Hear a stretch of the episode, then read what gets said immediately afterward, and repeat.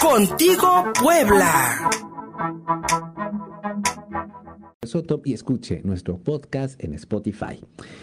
Una nota que me parece muy importante comentar aquí en, aquí en Contigo Puebla es una declaración hecha ayer por la secretaria general del ayuntamiento, Lisa Aceves López, quien afirmó que con un aproximado de 3 millones de pesos, dos regidores de la comuna angelopolitana extorsionaron a la administración municipal a cambio de votar a favor de la reorientación de 500 millones de pesos. Lisa Cebes, secretaria general, aprovechó para mencionar que los van a denunciar a estos dos regidores con la autoridad correspondiente y ante sus partidos políticos correspondientes. El Sol de Puebla publica esta mañana que el gobierno municipal cuenta con todos los elementos para realizar dicha denuncia. Además, documentaron estos intentos de, extorsión para que no vuelva a registrarse una situación similar. El Sol de Puebla publica la siguiente declaración textual de la secretaria general del ayuntamiento, Lisa Cebes, y leo. Lo que este gobierno está exhibiendo son prácticas, no personas, y tampoco es recomendable litigar lo que es un delito en medios. Hay prácticas que en este gobierno ya no son toleradas. Los regidores que han tenido estas prácticas solicitaron pagos en dinero, fue una solicitud que para tener sus votos se le entregara cierta cantidad de dinero y pues ya sabemos que son 3 millones de pesos. Lisa Cebes no quiso dar nombres, dice el Sol de Puebla, solo mencionó que fueron regidores que votaron en contra de esta reorientación de recursos municipales y hay que recordar que los únicos concejales que rechazaron el punto de acuerdo fueron de, de la coalición Juntos Haremos Historia, Libertad Aguirre Junco, Edson Cortés Contreras, Rosa Márquez Cabrera, Roberto Elí Esponda, Marta Ornelas Guerrero y José Luis González Acosta. La secretaria general del ayuntamiento adelantó que denunciarán por el delito de extorsión ante la instancia correspondiente y en los institutos políticos que pertenecen a los regidores. Lo anterior lo dieron a conocer en una conferencia de prensa virtual en donde la alcaldesa Claudia Rivera celebró la reorientación de 500 millones de pesos en la pasada sesión extraordinaria de Cabildo eh, en la cual aprovechó para comentar que esta cantidad, dijo, ayudará a la ciudadanía y no hay intereses políticos de por medio. Los medios de comunicación que hoy tienen un convenio con el gobierno del estado, pues han acusado que estos 500 millones de pesos serían un guardadito electoral, un guardadito de campaña, dicen ellos, para la presidenta municipal Claudia Rivera, la cual contestó lo siguiente. Quiero ser enfática, al margen o por encima de la ley nadie, con amagues o extorsiones menos. A esas voces agoreras del fracaso, dice Claudia Rivera, o dijo Claudia Rivera, que, acusan que existen otros intereses en este esfuerzo municipal, les pido no seguir lucrando políticamente ante estas circunstancias y crisis que estamos viviendo. La presidenta municipal ha sido em, literalmente blanco de los, y no quiero con ello disculparla porque pues al final de cuentas también tenemos muchas críticas que hacer sobre el desempeño del ayuntamiento de Puebla, pero es significativo que esta confrontación que mantiene con el gobernador del estado y sobre todo que Miguel Barbosa pues tenga una mayor difusión en sentido negativo, tendríamos que decirlo también, en redes sociales respecto a sus comentarios que de pronto pues no son bien recibidos y sobre todo tienen muchos alcances en las redes.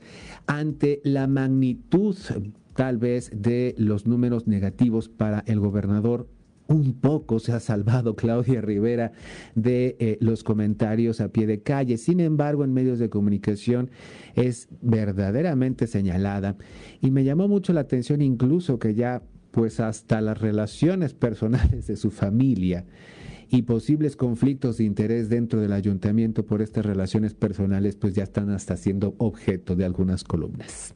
Entonces, pues bueno, vamos a ver, vamos a ver sin duda alguna mm, por una, una aunque ellos digan que no, pero hay una fuerte división dentro de, Morena, el hecho de que haya un grupo que apoya a Claudia Rivera, haya un grupo barbosista, incluso estos regidores que, votaron en contra de la reorientación de 500 millones de pesos del presupuesto municipal, siempre se les ha llamado como los regidores barbosistas.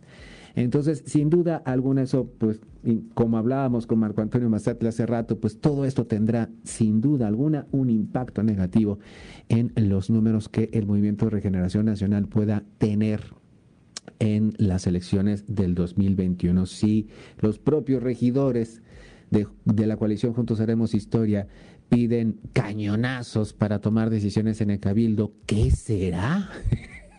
o qué podríamos pensar del Congreso del Estado, porque lamentablemente esa práctica no, ha, no se ha desterrado de, del poder legislativo, tanto federal como eh, estatal, tampoco del poder eh, judicial. Las, las, las, decisiones que se toman en los tribunales, por ejemplo, en el Tribunal Federal Electoral del Poder Judicial de la Federación, sabemos que son también a cañonazos. Y eso, pues bueno, no deja bien parada esta llamada cuarta transformación. Habrá mucho que comentar si es que el ayuntamiento presenta esta denuncia en contra de, pues, por lo menos cinco regidores, eh, por lo menos, sí, sí, Edson Cortés, Rosa Márquez, Roberto Elí, Marta Ornelas y José Luis González, que aunque no fueron mencionados, sí votaron en contra de esta reorientación y la petición de 3 millones de pesos para entonces haber dado un voto positivo. 10 de la mañana con 23 minutos, ¿qué pasa en este país nuestro?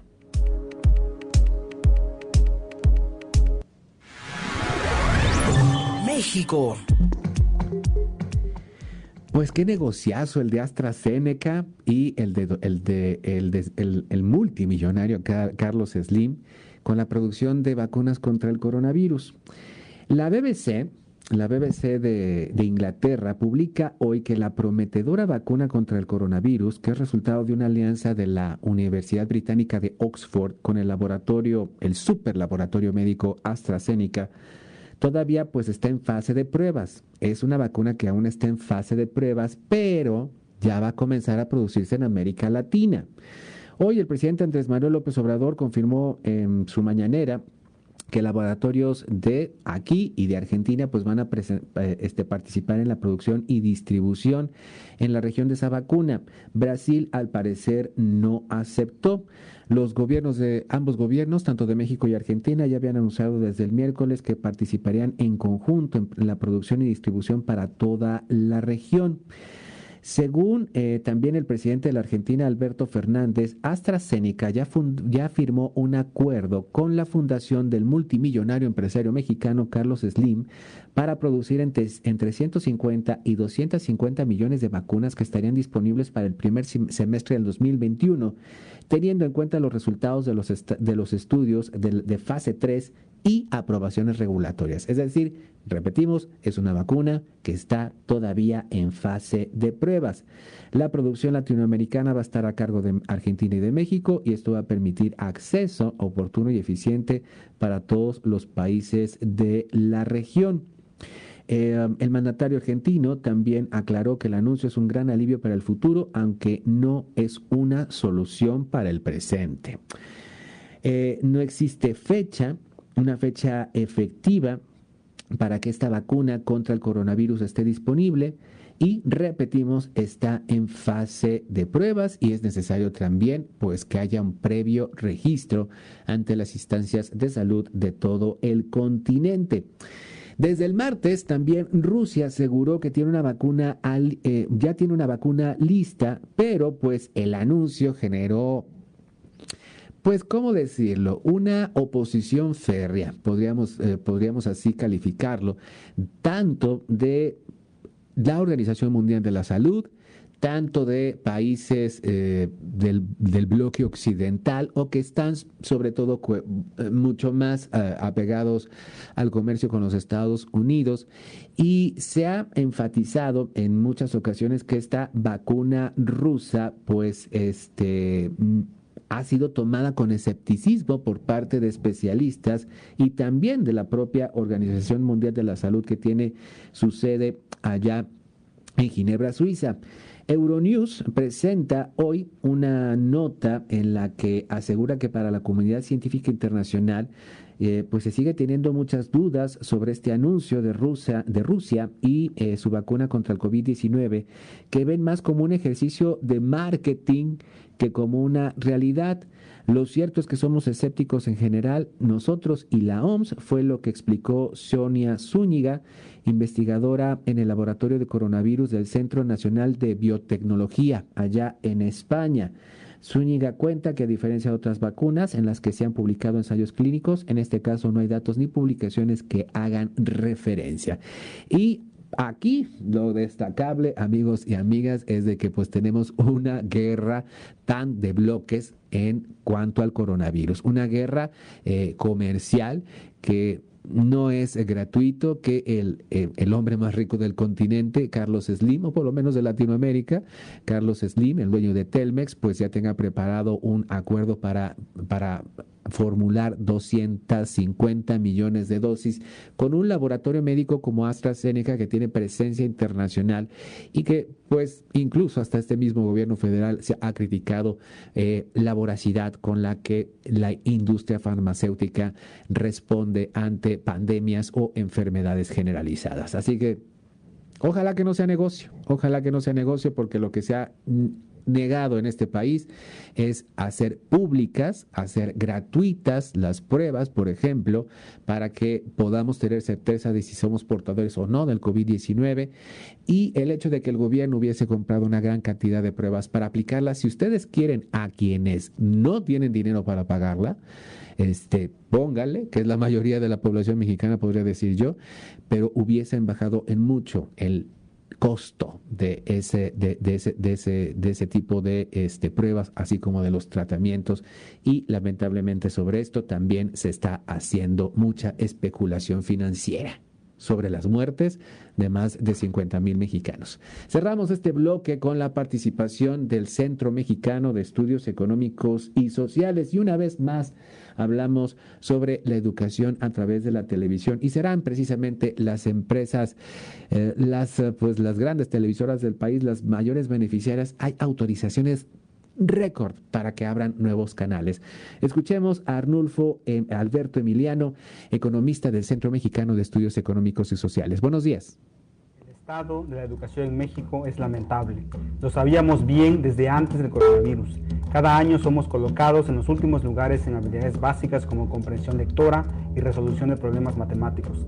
La pandemia viene a exacerbar esos enormes rezagos educativos que arrastra el país y la respuesta improvisada del gobierno de Andrés Manuel López Obrador de sustituir a las escuelas con programas de televisión no significa una solución al problema, sino que empeora dramáticamente esta situación.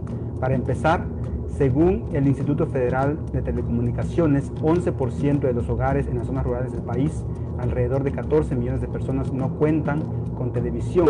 Esta es pues una salida fácil en la que no se consultó a los maestros, no se conoce cómo se distribuirán los libros de texto gratuitos, ni se sabe cómo se dará seguimiento a los estudiantes matriculados. Además, la televisión no garantiza que los jóvenes adquieran o digieran el contenido que se les proporcionará. Se requiere un tutor, alguien que apoye